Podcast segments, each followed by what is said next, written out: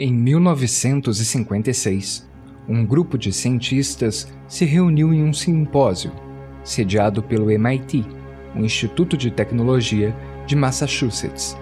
O simpósio foi nomeado de Simpósio sobre a Teoria da Informação, no MIT. Algo muito especial estava para acontecer.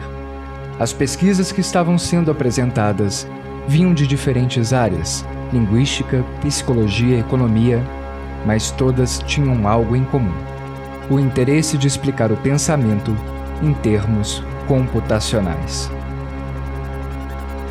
Eu sou Henrique Pericinoto e nesse episódio de Art Extracted vamos falar do início das ciências cognitivas e vamos conversar sobre o que é ser um ciborgue. Será que você é um? Como sempre, tudo o que estou falando é diretamente inspirado em pesquisas e pesquisadores, e na descrição estão algumas leituras sugeridas, mas o que importa agora é conversarmos. Vamos lá?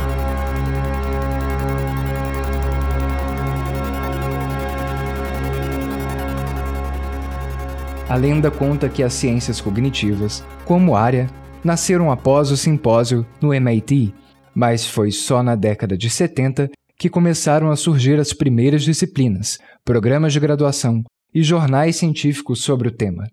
Todos tinham algo em comum, uma metáfora fundadora. O cérebro é como um computador e a mente como um programa. Ou seja, o cérebro é o hardware e a mente é o software. Você já escutou algo assim?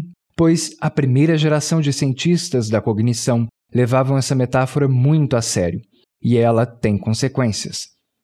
Talvez você tenha visto uma série recente na Netflix, Altered Carbon, onde os corpos são descartáveis. Tudo o que interessa é um pequeno chip que armazena a consciência. Se um corpo morre, basta mudar o chip para o outro. Então, esses chips são os programas que nos fazem como somos, o software.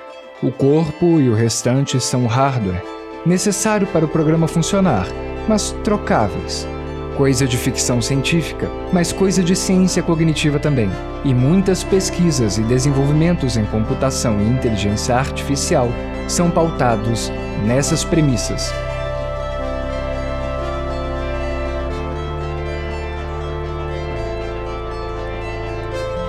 Mas agora vamos ver alguns problemas. Como um objeto físico poderia ter pensamentos? Como algo que é material pode interferir em algo imaterial ou o contrário?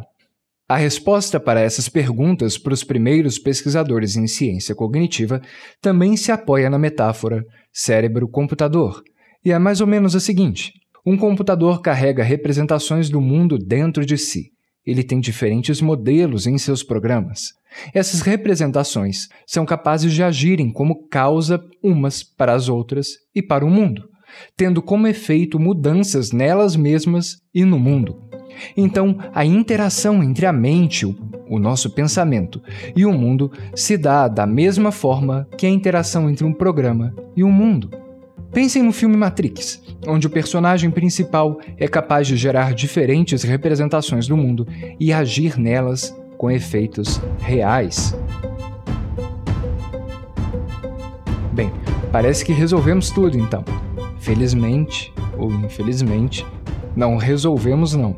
Por mais que esses pressupostos tenham rendido muitos desenvolvimentos na robótica, na computação, inteligência artificial, em outras áreas, muitas críticas também vieram. É o debate saudável que faz a ciência avançar. Vamos pensar no nosso dia a dia. Acho que podemos dizer que, no geral, as coisas não são 8 ou 80. Temos diversas possibilidades. E aí está uma complicação. Computadores são sistemas binários, digitais, ou seja, têm estados limitados, desligado ou ligado. Enquanto nós não. Nosso cérebro trabalha com estados contínuos.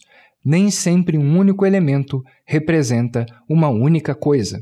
Um outro problema. Vamos relembrar a época do colégio, quando aprendemos física ou matemática. E aparece um problema. Um garoto anda de bicicleta, calcule a velocidade para que ele se mantenha de pé, dada a fórmula tal. Bem, eu não era bom em física e continuo não sendo. mas acredito que seria possível criarmos fórmulas que formalizem, ou seja, que descrevam o que é andar de bicicleta. Mas quando realmente andamos de bicicleta, não fazemos todos esses cálculos. Nós andamos. E ainda tem mais. Nós sabemos o que é uma bicicleta. Fomos ensinados a usar ela. Existe todo um contexto das nossas atividades, de nossa cultura, de nosso conhecimento sobre o nosso próprio corpo, sobre os nossos desejos por praticidade, velocidade de deslocamento, que são questões indissociáveis de andar de bicicleta. Como um robô saberia disso? Lógico, podemos colocar todas as informações no seu sistema, mas como ele vai saber o que é relevante e o que não é? Como, por exemplo, ele vai entender que, se eu quiser andar de bicicleta para chegar mais rápido ou por simples prazer, a sombra que faço ao andar e a posição do sol não importam. Mas se eu for bater uma foto, ou se eu já estiver cansado e ainda tiver uma longa jornada pela frente, a sombra e a posição do sol importam. Isso exigiria um esforço e um poder de computação tremendos. Será que nosso cérebro e mente estão o tempo todo criando modelos e representações, calculando, atualizando e selecionando informações de uma imensidão de possibilidades? Será que é isso? Nós simplesmente temos todo esse poder computacional no cérebro? Minha intuição, como péssimo aluno de matemática, me diz que não.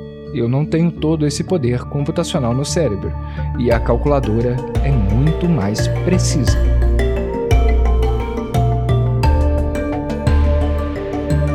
Mas e se for diferente?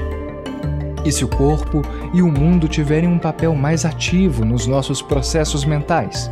Ou ainda mais, e se terminássemos com essa dualidade entre corpo e mente e estendêssemos os processos chamados mentais para o corpo e para o mundo?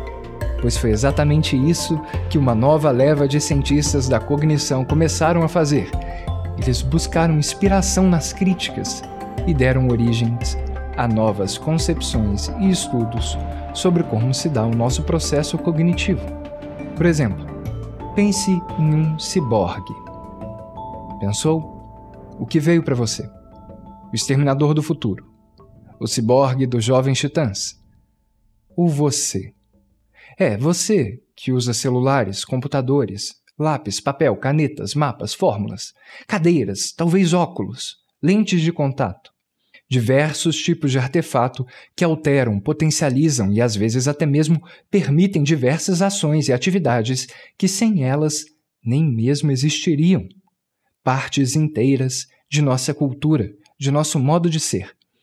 Pense, por exemplo, em fazer um cálculo complexo ou escrever um poema ou um texto. O quanto o papel e a caneta alteram esse processo indo além, o quanto termos o papel e a caneta nos permitem esse processo. E se ao escrevermos um pensamento, não estivéssemos representando ele, mas essa escrita fosse o próprio pensamento, que ocorreu daquela forma por causa dos artefatos que usamos para que ele ocorresse? Já teve a sensação que a escrita caminhava por si só? E se herdarmos diversos artefatos de nossa cultura que potencializam nossos processos cognitivos como espécie, como, por exemplo, os diferentes formatos de sala de aula, ou, em um outro exemplo famoso, os diferentes copos que um barista usa para diferentes bebidas e que permitem que ele organize o seu espaço de trabalho de forma que transforme o problema de se lembrar em qual bebida fazer primeiro, colocando os copos na ordem dos pedidos e se lembrando de qual bebida vai em qual copo. E se eu disser que todas essas habilidades, todas essas conexões de nós com os objetos e com o mundo estendem o nosso processo cognitivo para fora dos limites físicos do nosso corpo e que isso nos faz, naturalmente, ciborgues?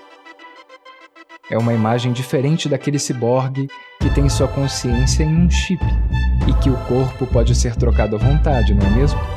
Será que agora, quando eu falar ciborgue, você vai pensar em você?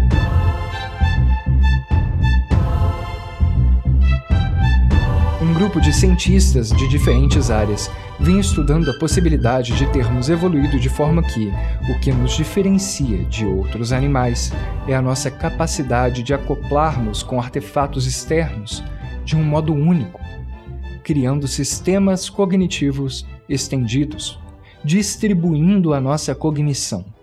Todos esses estudos buscam entender o que nos faz humanos, o que nos faz ser como somos tentamos entender como e por que nos encontramos em nosso estado atual, que aparenta ser tão diferente em aspectos importantes de outros animais. Essas pesquisas afetam diretamente a forma como percebemos a nossa condição no mundo. Podem interferir no desenvolvimento de novas tecnologias, como, por exemplo, na saúde, no tratamento de doenças neurológicas e psicológicas e no desenvolvimento de próteses melhores.